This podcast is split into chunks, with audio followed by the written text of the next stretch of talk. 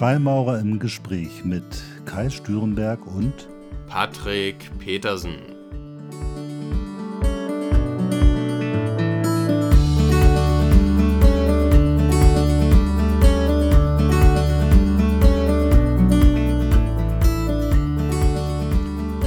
Moin zu einer neuen Folge von Freimaurer im Gespräch. Heute mit dem zweiten Teil des Themas Zukunft. Hallo Patrick.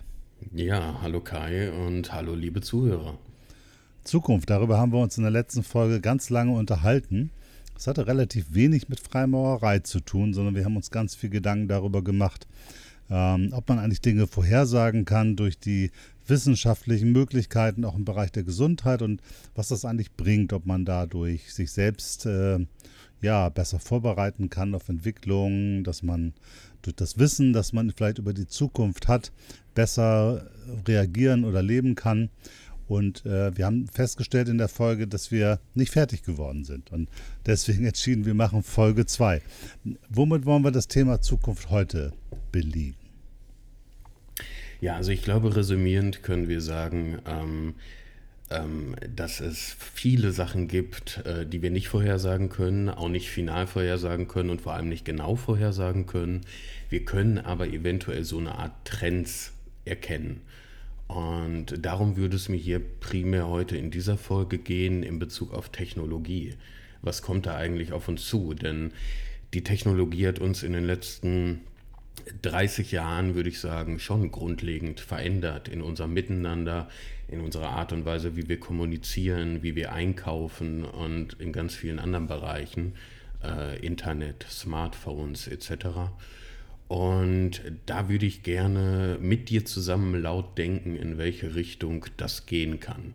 Und was wir gesagt hatten in der letzten Folge war, dass ähm, wir generell die Möglichkeit haben, bis zu einem gewissen Punkt anhand von Daten ähm, Vorhersagen über die Zukunft zu machen. Im technologischen Bereich wissen wir, dass ähm, die, die Preisperformance ähm, sich fast halbiert regelmäßig und die, äh, die, die technologischen Möglichkeiten, ähm, die Transistorleistung etc. nahezu exponentiell steigt.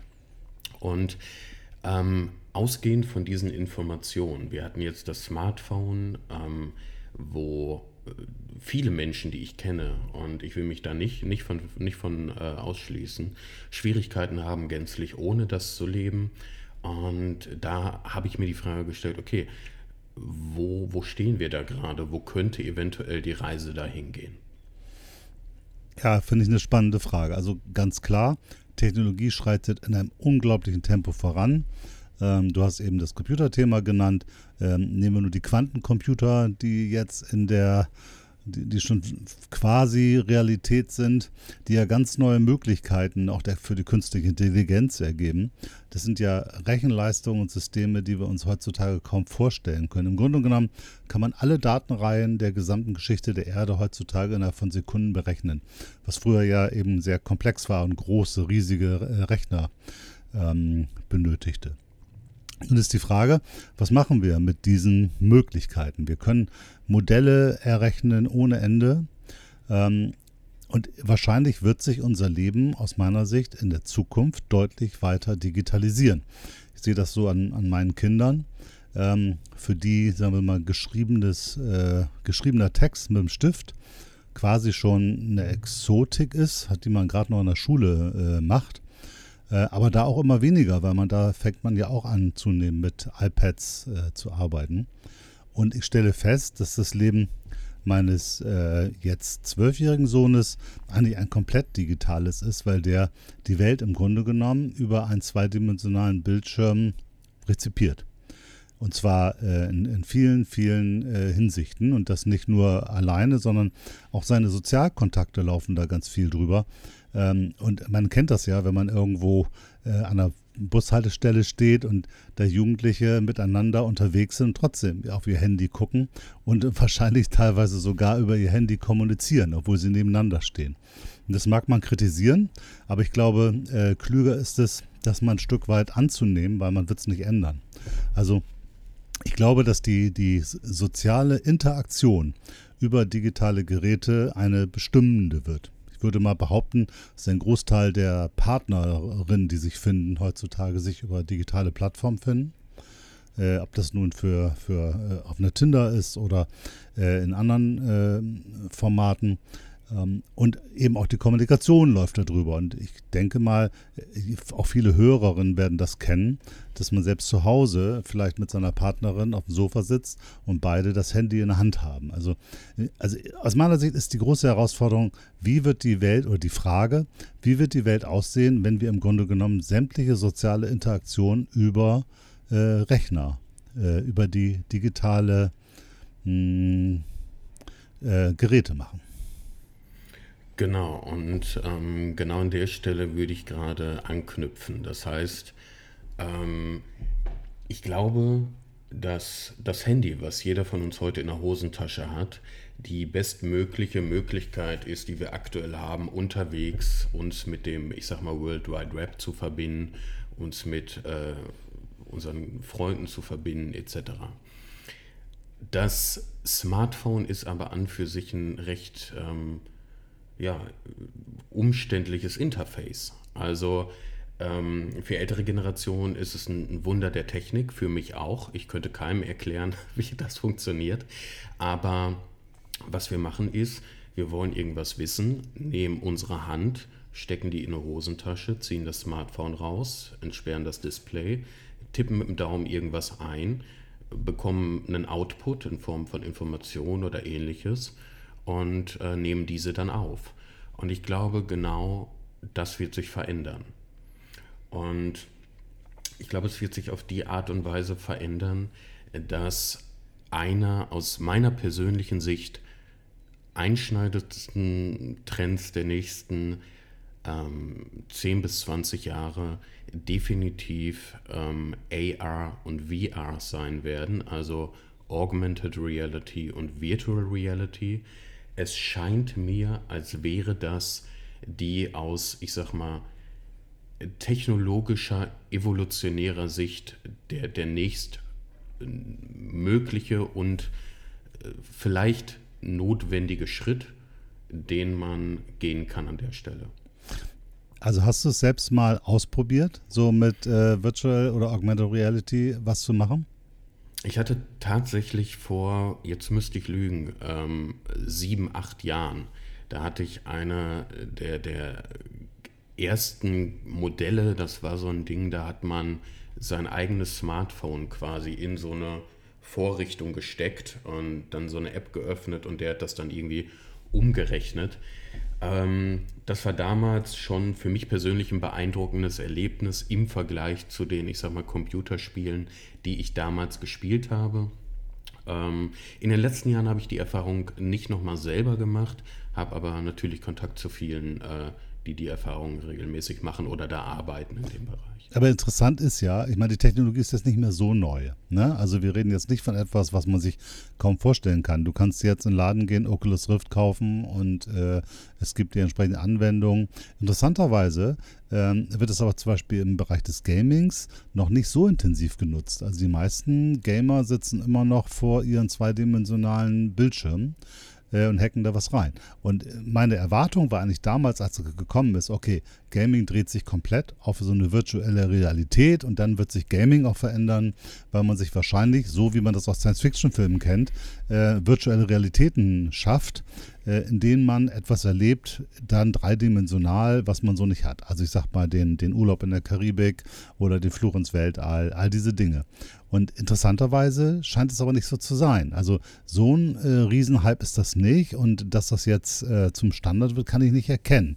Also die Frage ist, woran liegt das? Liegt es daran, dass es schon noch anstrengend ist? Also ich habe das erlebt, so nach einer Stunde unter einer Virtual Reality Brille äh, dreht sich einem ganz schön der Kopf oder der Magen, je nach Konstitution. Ähm, und die Frage ist, äh, kommt das wirklich oder war das nur ja, so, eine, so eine Idee, was kommen würde?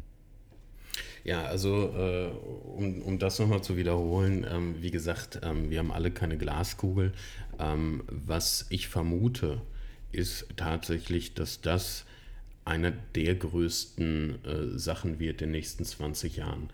Und zwar weil es einfach eine logische Erweiterung ist, auch der sozialen Medien, auch von Sachen wie Tinder. Was uns fehlt aktuell, der Bereich Gaming bildet nur einen, einen, kleinen Ausschnitt ab der Möglichkeiten, die Virtual Reality bietet. So, und ähm, Gaming ist mit Sicherheit ein guter, äh, guter Einstieg in der Branche, um da generell mehr Zugang zu bekommen. Die ganzen Grafiken, die ganzen Sachen, die dafür notwendig ist, das können die in der Gaming-Branche, ich glaube Microsoft arbeiten daran, die haben ja gerade Activision gekauft, die können das ganz gut, ähm, ganz gut umsetzen. Was uns aber fehlt, glaube ich, für einen, ja, vielleicht, ich sag mal, Durchbruch, ist sowas wie eine tatsächlich starre virtuelle Realität. Was wir haben ist, wir haben äh, hunderte oder tausende verschiedene Anwendungen in Form von einzelnen Spielen, mhm. wo man vielleicht die Möglichkeit hat, diese mit einer Virtual Reality Brille zu spielen in einer vorgegebenen Karte. Was wir nicht haben, ist ein starres digitales Universum, wo wir von zu Hause aus eine virtuelle Realität faktisch betreten können. Also äh, sag mal, wie unterscheidest du das? Also ähm, Du sagst, dass ich nicht ein, äh, mir ein Spiel kaufe und dann eine Brille aufsetze, mich dann diesem Spiel bewege, sondern dass ich so eine Brille habe als Standardinstrument und eigentlich jegliches Bedürfnis, was ich habe, darüber abrufen oder erleben kann? Oder wie ist da dein, deine Idee?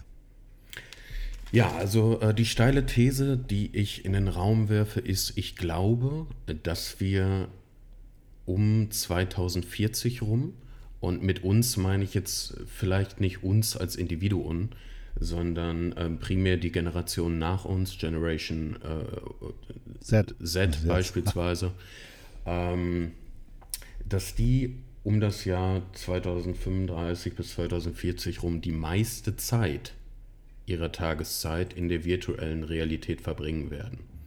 Und ich glaube, so, so ein Bild, wie ich mir das vorstelle, ist, ähm, man kommt nach Hause, vielleicht von der Arbeit, wenn man überhaupt noch in der analogen Realität arbeitet und nicht in der virtuellen Realität. Ähm, die, ich denke, die virtuelle Realität wird ähnlich viel Arbeitsplätze schaffen wie das Internet. Ähm, das heißt, man kommt nach Hause, setzt sich die Brille auf und hat dann die Möglichkeit zu entscheiden, was man macht. Man kann in der virtuellen Realität dann irgendwelche Spiele spielen, man kann sich aber auch in der virtuellen Realität mit Freunden treffen und an einen Tisch setzen. Und die werden Avatare haben, die gegebenenfalls fotorealistisch sind. Und mit jedem Jahr von heute bis 2040 wird die virtuelle Realität ein Stück weit ähm, sich an die analoge Realität angleichen, von, von der subjektiven Wahrnehmung her. Also ähnlich wie wir heute vielleicht ein Buch lesen oder einen, einen Film gucken und gefesselt sind, weil unsere Wahrnehmung oder unsere Aufmerksamkeit komplett in diesem Film ist, ähm, wird es auch mit der virtuellen Realität sein, wahrscheinlich noch potenziert mit X. Ja, ich glaube, das äh, ist nicht ganz unrealistisch. Also wenn man sich mal überlegt, ähm, wir haben ja vor zwei, drei Jahren uns kaum vorstellen können, dass so viel an normaler Businessarbeit virtuell passiert, also über Videokonferenzen. Und es hat sich ja mehr oder weniger in vielen Branchen als mehr oder weniger normal herausgestellt und in einigen Branchen auch schon zum Standard entwickelt. Also ich habe letztens ein Startup kennengelernt, das ähm, in sieben oder acht Ländern Mitarbeiterin hat und nur ein ganz kleines Büro in Hamburg und alles passiert virtuell. Also alles passiert über Videokonferenzen, Teammeetings, äh, Projektgruppen, äh, äh, Einzelgespräche, alles, was man sich vorstellen kann. Und wenn man sich das jetzt nochmal vorstellt, das nicht in tausend Kacheln, äh, wie man das so kennt vom Zoom-Meeting, sondern in einem virtuellen Raum zu haben, dann wird das echt spannend. Also wenn man sich wirklich in diesen Raum reinsetzt und sich auch noch angucken kann und auf einmal wieder ja in eine Interaktion äh, geht, die ja jetzt nicht da ist. Jetzt haben wir das Problem, dass uns ganz viele Interaktionen fehlen. Wir haben nur ein zweidimensionales Bild und wir haben kaum Möglichkeiten, miteinander so richtig ins Gespräch zu gehen, sondern das äh, äh wirkt sehr stark reduziert und ich glaube, momentan strengt es die Menschen auch so an, weil so viele Informationen fehlen, die das Gehirn permanent versucht zu ergänzen. Also diese zweidimensionale Realität in eine dreidimensionale umzusetzen.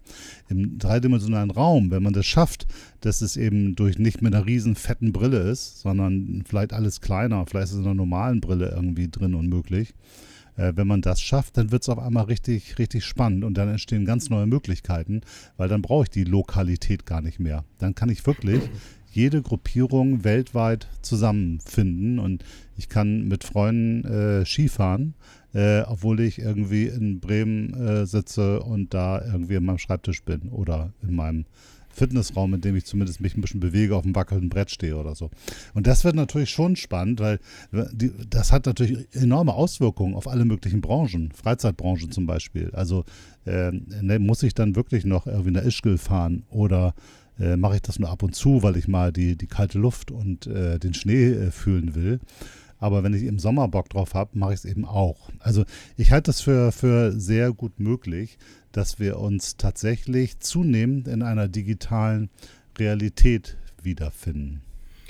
Ich, ich glaube tatsächlich, und deshalb sage ich, dass es aus meiner Sicht nur der, der, der, der notwendige technologisch-evolutionäre Fortschritt ist, sage ich mal, weil wir es bis zu einem gewissen Grad oder gerade die Generation nach uns, glaube ich, schon sind auf eine abstrakten Art und Weise. Sie sind enorm identifiziert mit ihrem Facebook-Profil, mit ihrem Instagram-Profil, mit ihrem TikTok-Profil. Wenn sie viele Dislikes bekommen, macht sich das an ihrem Selbstwert manchmal bemerkbar. Wenn sie viele Likes bekommen, dann ähm, haben sie vielleicht ein größeres Ego auf einmal. Wir sind bis zu einem gewissen Grad bereits darin.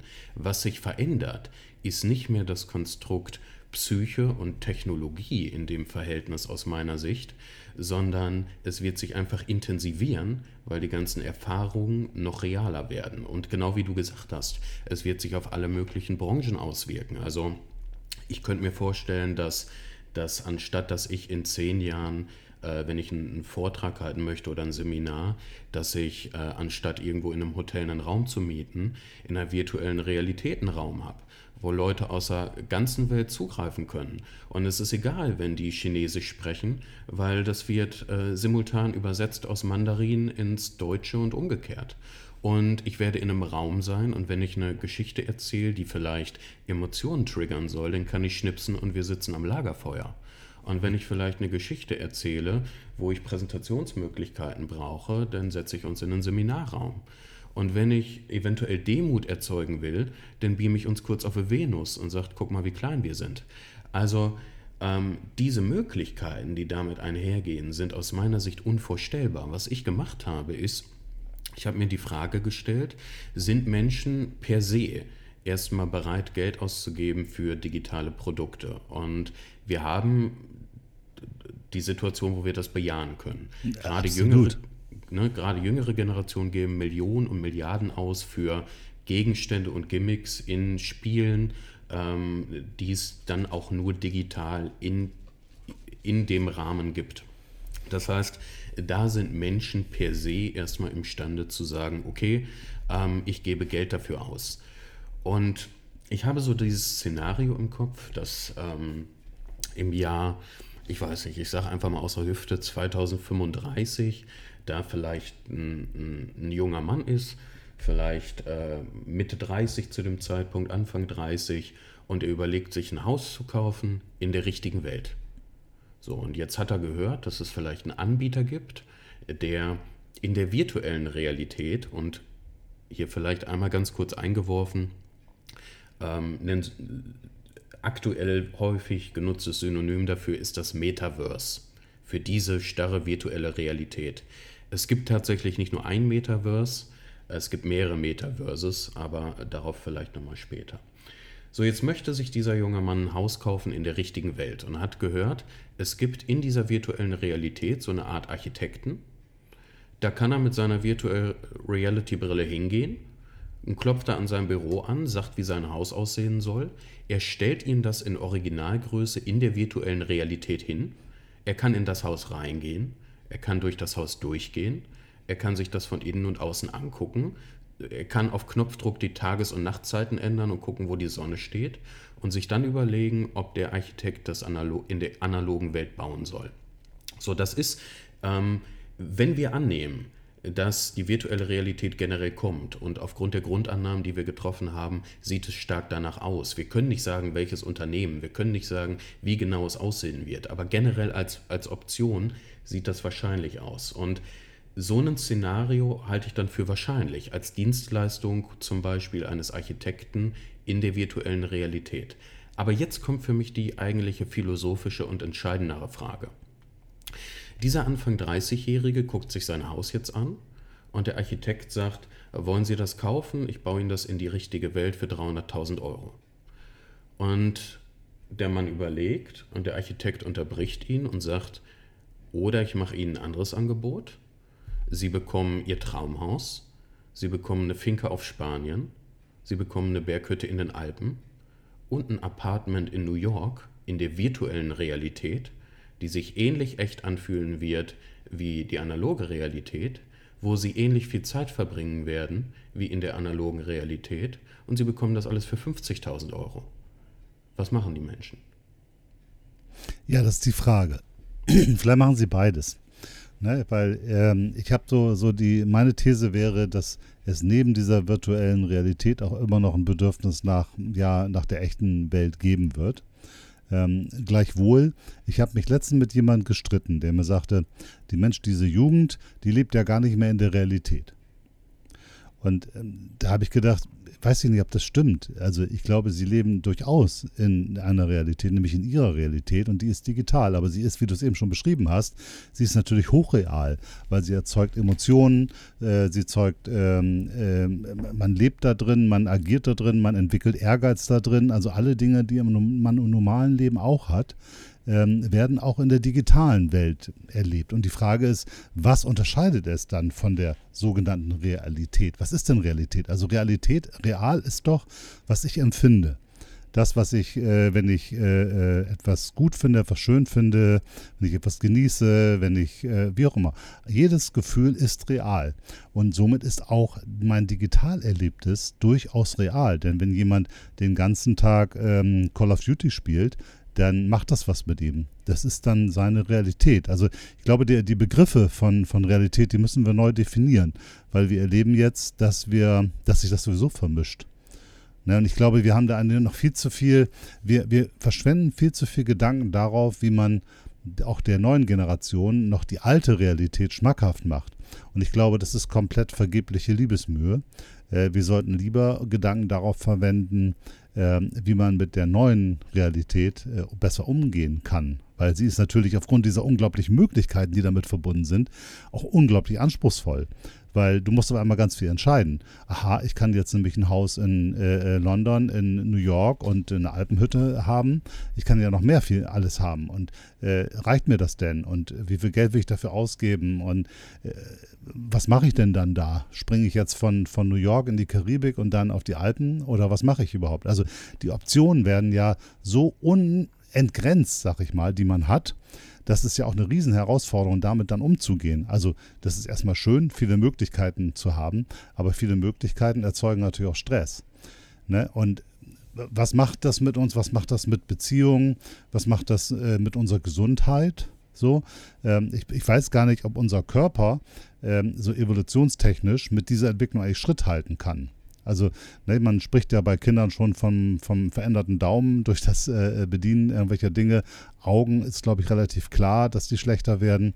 Ähm, aber ich glaube, insgesamt ist ja der Körper noch gar nicht auf diese unglaubliche Geschwindigkeit an Eindrücken, die auch das Gehirn zu verarbeiten hat, äh, überhaupt gar nicht vorbereitet, damit umzugehen. Und da, das finde ich eine spannende Entwicklung. Wie schafft äh, die, die äh, menschliche Physis es mit den neuen technologischen Möglichkeiten und den Reizüberflutungen, die jetzt schon viel sind, die dann aber ja nochmal sich potenzieren, damit dann umzugehen. Ja, also du hast viele Punkte angesprochen, definitiv. Und äh, wie schafft es die Physis und, und auch die Psyche natürlich. Ne? Aber ähm, vollkommen, vollkommen richtiger Punkt. Wir müssen Realität vollkommen neu definieren. Das denke mhm. ich auch. Denn wenn in 15 Jahren die Generationen, die nach uns folgen, den überwiegenden Anteil ihrer Zeit in einer virtuellen Realität verbringen, dann wird das für sie die Realität sein. Ja. Und auch auf einer, auf einer, ich sag mal, äh, vielleicht psychologischen Ebene. Ich will mich da gar nicht so weit aus dem Fenster lehnen, aber was unterscheidet sich? Aktuell, wenn ich, ich hatte es in der letzten Folge schon gesagt, wenn ich aus dem Fenster gucke, sehe ich die physische Realität, aber sehr beschnitten. In der physischen Realität gibt es keine Farben, es gibt keine Töne, es gibt das alles nicht, das entsteht in meinem Gehirn. So, was passiert ist, ich setze quasi einfach einen anderen Realitätslayer vor meine Augen. Und umso mehr die technologische Entwicklung voranschreitet, umso besser wird sie darin, meinem Gehirn zu signalisieren, dass das genauso echt ist, wie als wenn ich die Brille abnehme. Und ich höre jetzt viele Leute schon sagen, ach du Schande, wo soll das hinführen und das ist ja furchtbar und können wir, können wir Kinder noch in diese Welt setzen und so weiter. Und ich glaube, das ist tatsächlich der Punkt, ähm, den, den du genannt hast. Ne? Change is the only constant. Wir müssen gucken, wie gehen wir damit um. Man sagt ja auch, wer nicht mit der Zeit geht, geht mit der Zeit. Und gerade ich, wenn ich, weil ich mich so der Spiritualität verschreibe, werde oft damit konfrontiert, das ist ja furchtbar und wir sollten irgendwie in einen, in einen, in einen weiß ich nicht, in den Wald ziehen und da haben wir noch die echte Welt und das ist doch alles kein Leben mehr. Nee, ich sehe das anders. Ich sehe nicht, dass es irgendwas Spirituelles daran ist, an alten Erfahrungen festzuhalten, sondern ich sehe, dass mit jeder Veränderung gibt es positive und negative Seiten und aus spiritueller Sicht ist unsere Aufgabe, bestmöglich mit den neuen Herausforderungen umzugehen, anstatt diese äh, militant abzulehnen. Und Deshalb bin ich 100% bei dir. Wir werden, glaube ich, Realität gänzlich neu denken müssen. Mhm. Ja, und ich glaube, das ist eine Herausforderung, die wir momentan noch nicht so richtig auf die Reihe kriegen. Also ich erlebe das immer wieder, wenn du mit ähm, Ärzten sprichst oder Psych Psychologen, dann erzählen die ja, müssen sie ihrem Kind erstmal da den ähm, Zugang zu den digitalen Dingen, dann wird das alles besser. Ne, das ist aber ja totaler Wahnsinn. Das ist ja im Grunde genommen, dann nimmt man sie eigentlich ja aus der, aus einer Realität raus, die für die meisten Kinder Realität ist. Ähm, und ich glaube, die meisten wissen gar nicht, was das für auch soziale Folgen haben kann. Ähm, das funktioniert jetzt vielleicht noch in einigen Punkten. Es gibt ja durchaus auch Kinder, die, die bis 16, 17 ohne digitale Dinge auskommen. Ich glaube aber, das wird zunehmend weniger und wird auf Dauer nicht funktionieren das Hauptproblem ist ja, dass wir eben auch unsere gesamten anderen Systeme eigentlich daran anpassen müssen. Also auch das Lernen in der Schule ist ja komplett analog, äh, auch wenn wir jetzt ein iPad benutzen, um irgendwelche Dinge zu machen. Äh, aber die gesamte Didaktik, die ganze Art von, wie erschließe ich mir eigentlich Wissen, was ist eigentlich relevant, was muss ich eigentlich können, das fußt ja immer noch auf dem Theorem, dass es halt ein bestimmtes Wissen gibt, das man sich aneignen muss, dass man sich über Bücher und Literatur erarbeitet. Auch Wissenschaft funktioniert so über Publikationen, über Papiere. Ähm, und das gesamte Thema ist noch darauf aufgebaut, das alte System so langsam ins neue zu übertragen. Das funktioniert aber, glaube ich, nicht, weil die Möglichkeit, das Wissen, du hattest das letzte Mal so schön gesagt, das Wissen hat sich so weit exponentiell entwickelt, dass man sowieso nur noch Bruchstücke davon erlernen kann. Also die Zeit in der Schule reicht ja gar nicht aus, um das heute verfügbare Wissen auch nur ansatzweise zu vermitteln. Das war vor 100 Jahren deutlich anders. Da konnte man noch das relevante Wissen, glaube ich, relativ gut in der Schule, vielleicht dann noch im Studium etwas vertieft, aber da konnte man natürlich einen viel größeren Anteil des vorhandenen Wissens vermitteln. Das geht aus meiner Sicht heute nicht mehr und ist auch fast überflüssig. Äh, und ich kann Kinder verstehen, die sagen, warum soll ich denn das jetzt lernen? Äh, das brauche ich ja jetzt gar nicht, weil wenn ich das wissen will, dann gucke ich es nach. Also dann, dann erschließt sich es mir, weil ich habe ja diese Möglichkeiten. Ne, nehmen wir nur Musik, also wo, wo meine Generation früher durch die Lande ziehen musste äh, und Plattenläden durchstöbern musste und irgendwelche Bücher und Bibliotheken hat äh, versucht herauszufinden, wer spielt wie und wie geht das. Und heute hat ein 10- oder 15-Jähriger alle Musik dieser Welt verfügbar und zwar sofort. Und er findet es auch, weil er über die kleinsten äh, Tags sofort alles findet, was in der Richtung auch noch so aktiv ist. Und er kriegt auch noch die musikhistorischen Informationen dazu, wenn er sie denn haben will. Also diese totale Verfügbarkeit. Ich muss den Leuten kein Rocklexikon mehr schenken und ich muss ihnen auch nicht mehr viel erzählen, weil sie können sich das alles erschließen. Und das gilt das genauso in der Schule. Glaube ich, müssen wir uns, glaube ich, zunehmend davon verabschieden, Wissen zu vermitteln und zunehmend dazu kommen, äh, beizubringen, wie man sich Wissen erschließt und wie man damit umgeht. Und da halte ich momentan das Bildungssystem und die jetzige Lehrerinnengeneration für ähm, komplett äh, einerseits überfordert, andererseits das System als unzureichend. Ja, also da machen wir natürlich ein großes Fass auf, ne? aber ich glaube, unser Schulsystem ist ja immer noch irgendwie nach, nach Humboldt, irgendwie, keine Ahnung, aus dem 18. Jahrhundert oder sowas. Ähm, und es ist eigentlich lernpsychologisch auch schon komplett veraltet. Also es macht einfach keinen Sinn, sich 45 Minuten mit Chemie zu befassen, dann 45 Minuten mit Geografie, dann hat man 45 Minuten Kunst und dann, also das ist, ähm, man, man kann sich durchaus philosophisch die grundlegende Frage stellen, ob unser Bildungssystem daraus, darauf ausgelegt ist, Menschen zu schaffen, die, ähm, die ich sage mal, dem Ideal der Freimaurerei entsprechen frei zu denken. Und da bin ich mir gar nicht so sicher. Also ich sag mal, es ist wichtig, dass wir genug Menschen haben, die... Ähm, das System muss funktionieren. Ich weiß nicht, ob das Bildungssystem danach ausgerichtet ist oder einfach veraltet ist. Ähm, maße ich mir auch nicht an, darüber zu urteilen, aber es ist so oder so ähm, nicht, nicht zeitgemäß. Genau, und das ist, äh, was fürs Bildungssystem gilt, gilt für alle anderen Themen auch. Also ich glaube, wir müssen insgesamt lernen oder wir müssen einfach mal sagen, okay, das, wie wir es früher gemacht haben, war cool. Da können wir vielleicht einiges an systemischen Dingen übernehmen. Aber grundsätzlich müssen wir überlegen, wie kommen wir in so einer virtuellen Welt klar. Und dazu, weil diese Welt so unglaubliche Möglichkeiten hat, ist es ja auch ein Riesenpotenzial. Aber das müssen wir natürlich lernen zu nutzen, sodass wir es nicht nur uns mit Likes auf äh, Instagram beschäftigen, sondern dass wir das ähm, ja gestalterisch verwenden. Und das finde ich eigentlich eine Riesenherausforderung. Und das sollte man, glaube ich, viel mehr äh, auch debattieren, auch politisch. Wie gehen wir eigentlich damit um? Ich glaube, das fällt uns als Gesellschaft gerade sehr schwer festzustellen, okay, da rennt diese technologische Entwicklung eigentlich quasi mit uns los. Und äh, wir versuchen sie so ein bisschen festzuhalten und versuchen auch ein bisschen uns davon noch fernzuhalten, erkennen oder spüren aber innerlich schon, das geht gar nicht. Also man kann dem gar nicht entfliehen, weil Technologie bestimmt ähm, das Leben. Wir haben das ja äh, in der letzten Folge, äh, haben wir gesagt, wir brauchen eigentlich mehr Forschung, die so etwas begleitend ähm, analysiert und daraus Dinge ableitet. Und das halte ich nach wie vor für, für total wichtig, dass wir da einfach den Mut haben zu sagen, okay, das Leben, wie wir das so kennen und das, was in den Büchern steht, das ist eine Erfahrung, das ist ein Input, aber nur einer von vielen und er ist nicht mehr hinreichend für die Bewältigung der Herausforderungen der Zukunft.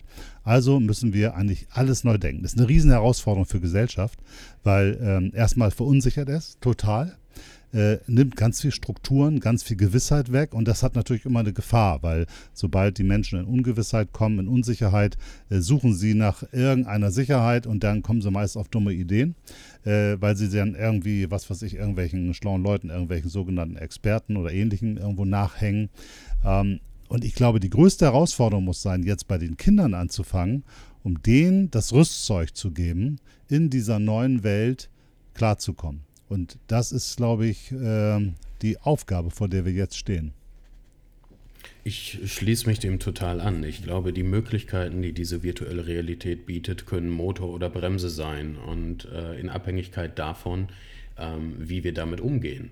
Also ich habe beispielsweise einen, äh, einen, einen Bekannten, der ist Lehrer und ähm, hat in den letzten zwei Jahren Corona-bedingt viel mit seinen Schülern über Zoom arbeiten müssen.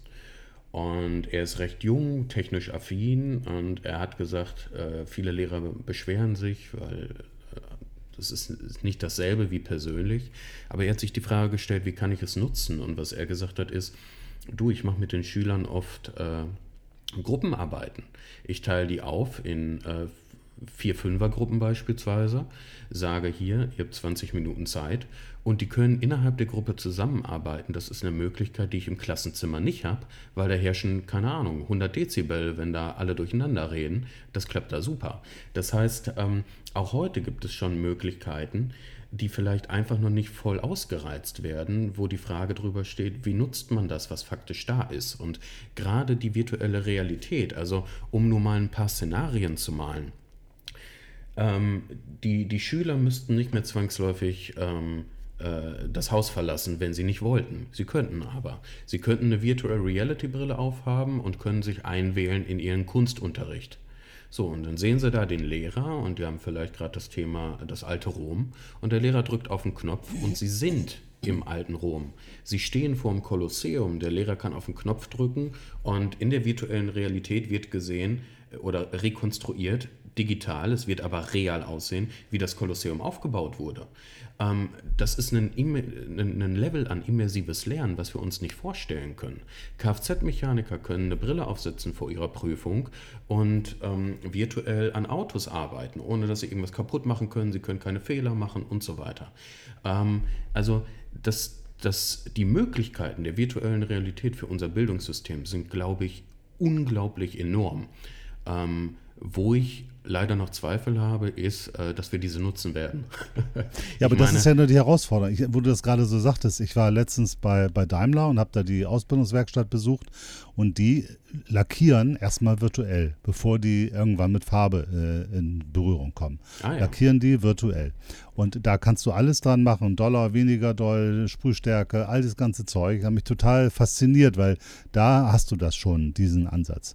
Aber da gibt es natürlich eine große Spaltung jetzt. Ne? Also es gibt einige Leute, die gehen schon sehr weit, weil man vielleicht in Großkonzernen ist das vielleicht weiter als in kleinen Handwerksbetrieben. Also da kriegen wir eine riesen Spaltung. Und was du sagst mit deinem Lehrer, das, das kenne ich auch. Ähm, die Einführung jetzt des digitalen Unterrichts. Also in Bremen haben wir ganz viele iPads verschenkt, da waren wir sehr schnell.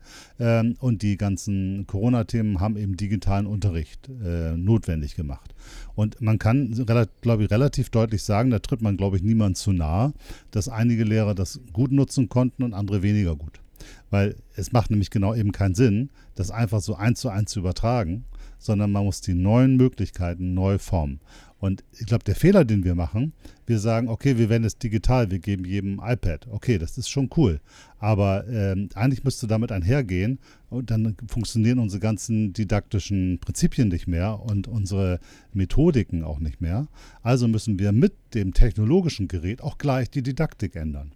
Und das ist, glaube ich, die Riesenherausforderung. Und das äh, dummerweise sind ja auch Lehrer, dadurch, dass sie in, in Beamtenstatus sind, nicht gezwungen, jetzt unbedingt sich zu sagen, okay, dann mache ich jetzt alles neu. Äh, und da müssen wir, glaube ich, Lösungen für finden, dass wir sagen, pass mal auf, auch im Bildungsbereich gilt das, was in der Wirtschaft schon lange gilt.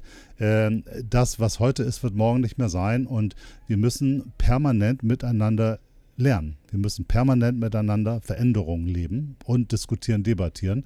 Das macht es sehr anstrengend, weil es natürlich einfach eine Zusatzoption ist. Neben ich mache meinen Unterricht, muss ich jetzt auch noch jeden Tag überlegen, wie mache ich es denn jetzt neu?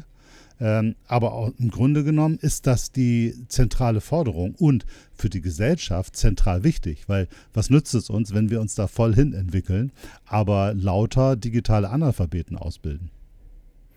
Genau so ist es. Also ich, ich, ich weiß gar nicht, um ehrlich zu sein, wie notwendig die Idee des Lernens im Allgemeinen überhaupt sein wird. Ähm, also wie sich das generell verändern wird. Ich ähm, habe die Vorstellung, dass, also ich habe faktisch vor wenigen Tagen überlegt, lohnt es sich jetzt ähm, zeitlich, rein vom Kosten-Nutzen, eine, noch eine neue Sprache zu lernen? Oder lohnt sich das nicht mehr, weil die Simultanübersetzer in äh, drei Jahren so weit sind, dass ich sowieso mit jedem Menschen auf der Welt reden kann? Ja. Ne, es würde natürlich kognitiv jetzt wahrscheinlich mein Hirn erweitern, ich hätte wahrscheinlich ein besseres Sprachverständnis etc. Aber lohnt sich das noch vom Effekt? So, das sind so Fragen, die, die, die muss man sich stellen. Ne? Ja, absolut. Ich würde gerne noch mal einen weiteren Aspekt dieser Entwicklung aufgreifen, weil das, wir sind uns, glaube ich, einig, dass das passieren wird. So, es wird digitaler, es wird immer komplexer und es wird vielleicht auch cooler, vielleicht wird einiges auch schief gehen, aber es wird diese Veränderung geben. Die Frage ist ja nun, die gibt natürlich auch eine Möglichkeit für ganz große Manipulation.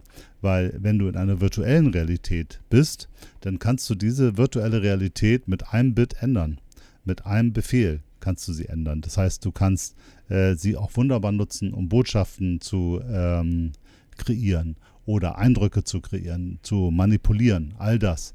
Und weil du natürlich auch kaum noch eine Möglichkeit hast, zu entscheiden, ist das jetzt real, ist das eine falsifizierte äh, Information oder ist das nur irgendetwas, was sich irgendein Programmierer oder ein dahinterstehender äh, Machtapparat ausgedacht hat.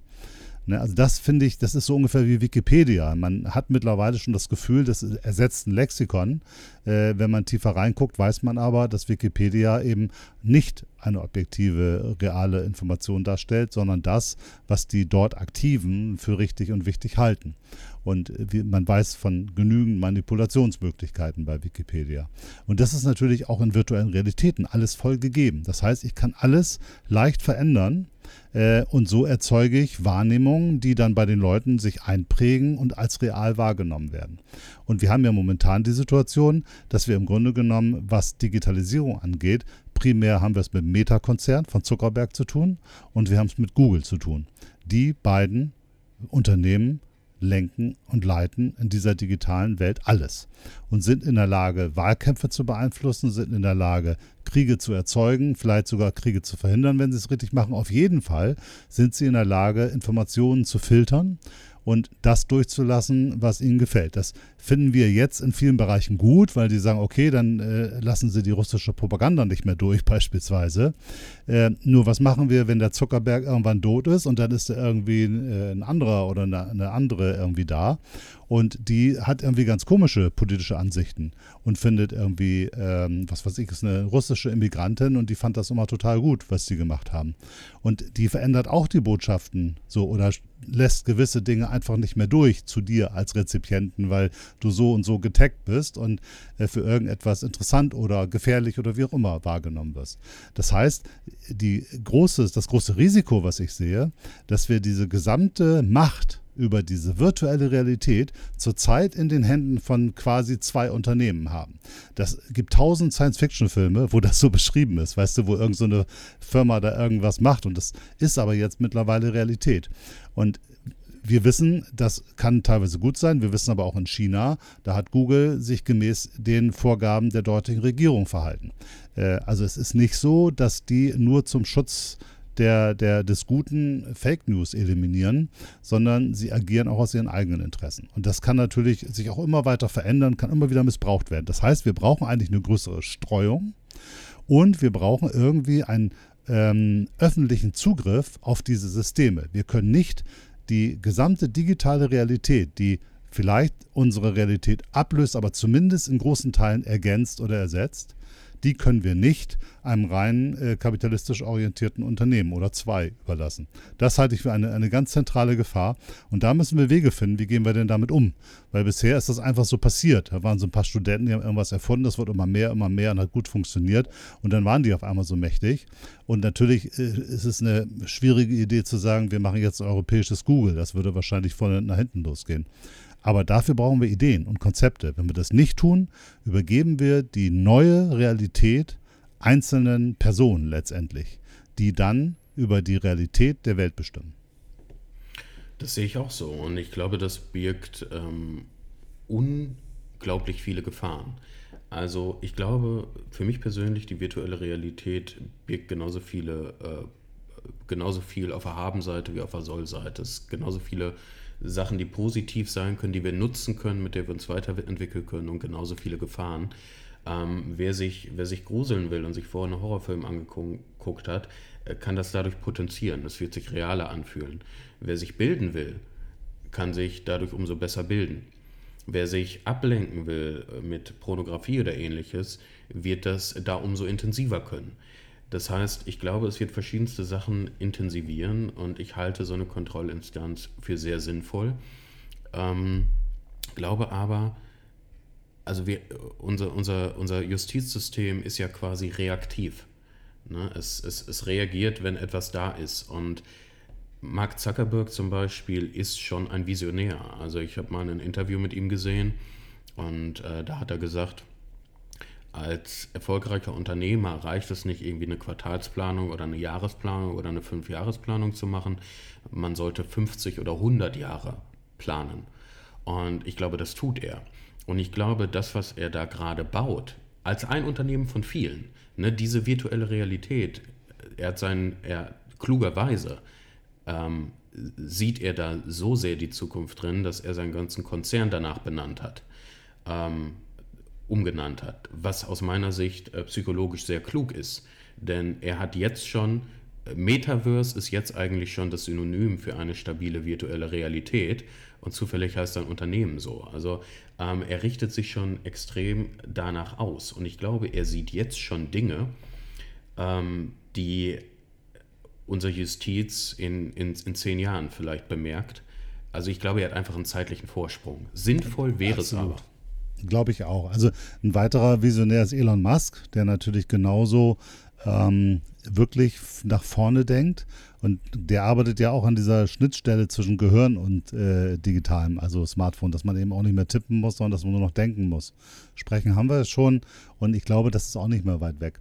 Ähm, Ne? Also das wird so kommen. Und ich, ich glaube gerade, und je komplexer das wird, müssen wir es irgendwie schaffen, dass wir dem Ganzen sowas wie eine Public Domain äh, Form geben. Also weil es so unglaublich ubiquitär ist und so massiv mächtig und beeinflussend, ähm, kann das nicht in den Händen von einzelnen Personen liegen. Also das scheint mir, ich habe noch ehrlich gesagt kein genaues Modell, wie das gehen kann, aber wir brauchen eine Form von ähm, Öffentlichkeit. Also wir müssen die irgendwie vergesellschaften oder verstaatlichen. Ähm, aber wir brauchen Zugriff und Kontrollmöglichkeiten, die wirklich funktionieren. Was total schwer ist in diesem digitalen Kontext, aber das ist, glaube ich, wichtig.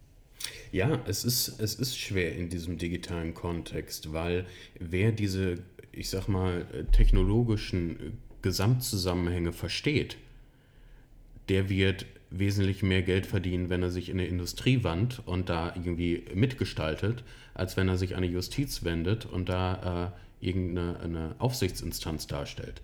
Das heißt, ähm, es gibt, glaube ich, auch wenig aus, aus motivationspsychologischer Sicht wenig Anreize dahingehend, aber ich teile komplett deine, deine Sichtweise. Es wäre so wichtig. Und du hast es angesprochen, Elon Musk mit seinem Unternehmen Neuralink, er war jetzt gerade etwas in Schlagzeilen wieder, weil einige Affen wohl verstorben sind, mit denen er da ähm, experimentiert hat. Aber um das nochmal in einen ganzheitlichen Zusammenhang zu bringen, ich glaube, das sind mehrere Ebenen. Wir haben jetzt aktuell unser Smartphone in der Hand, sind dadurch connected zum Internet. Dann als nächste Stufe werden wir vermutlich Virtual Reality haben und werden geschlossene Brillen haben, wo wir komplett in einer anderen Dimension sind. Höchstwahrscheinlich äh, zeitgleich, vielleicht sogar etwas später, wird sich Augmented Reality immer weiter durchsetzen, weil wir brauchen dafür mehr Technologie in weniger Brille. Ne? Augmented Reality sind Brillen wie deine und meine. Ähm, und das wird wahrscheinlich minimal länger dauern, bis es so sehr ausgereift ist wie die Virtual Reality Brille. So, und im Anschluss kommen dann Geschichten wie Neuralink. Denn dann wird sich die Frage gestellt, warum brauchen wir überhaupt noch was vor unseren Augen, um in einer anderen Welt zu sein? Warum machen wir das nicht direkt neuronal mit unserem Gehirn? Und ähm, Elon Musk, ich weiß nicht, ob du die Präsentation gesehen hast, der hat ja die Maschine schon fertig, wo er Menschen theoretisch ambulant so einen Chip implantieren kann in einer halben Stunde oder sowas. Das heißt, das ist auch aus meiner Sicht nicht mehr äh, zukunftsfern. Und was würde das heißen? Wahrscheinlich wird das heißen, dass wir instant Zugriff auf alles hätten. Äh, ich weiß gar nicht, ob wir dann inwieweit wir ein Gedächtnis bräuchten aus psychologischer Sicht oder inwieweit unser Wissensspeicher sich verändern müsste oder Lernen an sich, wenn wir jede Information gar nicht recherchieren müssten, sondern sie instant kognitiv verfügbar hätten, wenn wir nur daran denken. Ja, das wird total spannend. Und dann sind wir eigentlich fast schon wieder bei der Matrix. Definitiv. Dann, dann lädt man sich den Kung-Fu-Dings runter und dann. Ja. Genau. Und ähm, ich finde es toll. Matrix ist schon lange her. Also sie sind echt relativ äh, früh gedreht worden. Und ich muss sagen, damals, als ich das erste Mal gesehen habe, habe ich sie nicht wirklich begriffen. Und je älter ich werde und je weiter die Technologie fortschreitet, desto klarer wird mir eigentlich die Botschaft dieses Films und auch das, was da in der Tiefe verborgen liegt. Ich finde, vielleicht sollten wir es hier mit der, mit der Matrix für diese Folge mal ähm, belassen. Wir stellen fest, es ist echt ziemlich komplex. Wir wissen noch nicht, wo es genau hingeht. Aber wir stellen auch fest, wir sollten uns jetzt damit beschäftigen und ein paar Gedanken machen, weil äh, es wird passieren, es wird sich verändern. Und die Frage ist nur, äh, lassen wir uns allein von der Technologie oder von einzelnen Personen treiben oder gestalten wir es als Gesellschaft mit? Das ist, glaube ich, die zentrale Frage und die Herausforderung für die nächste, diese und mindestens die nächste Politiker, Politikergeneration. Tja, dem ist nichts hinzuzufügen. Dann gucken wir, dann beschließen wir jetzt mal die Zukunft als Thema, begeben uns wieder in die Gegenwart und äh, wünschen allen noch einen schönen Tag in der realen Welt und äh, gute Zeit. Ciao. Auch von mir. Bis dahin. Tschüss.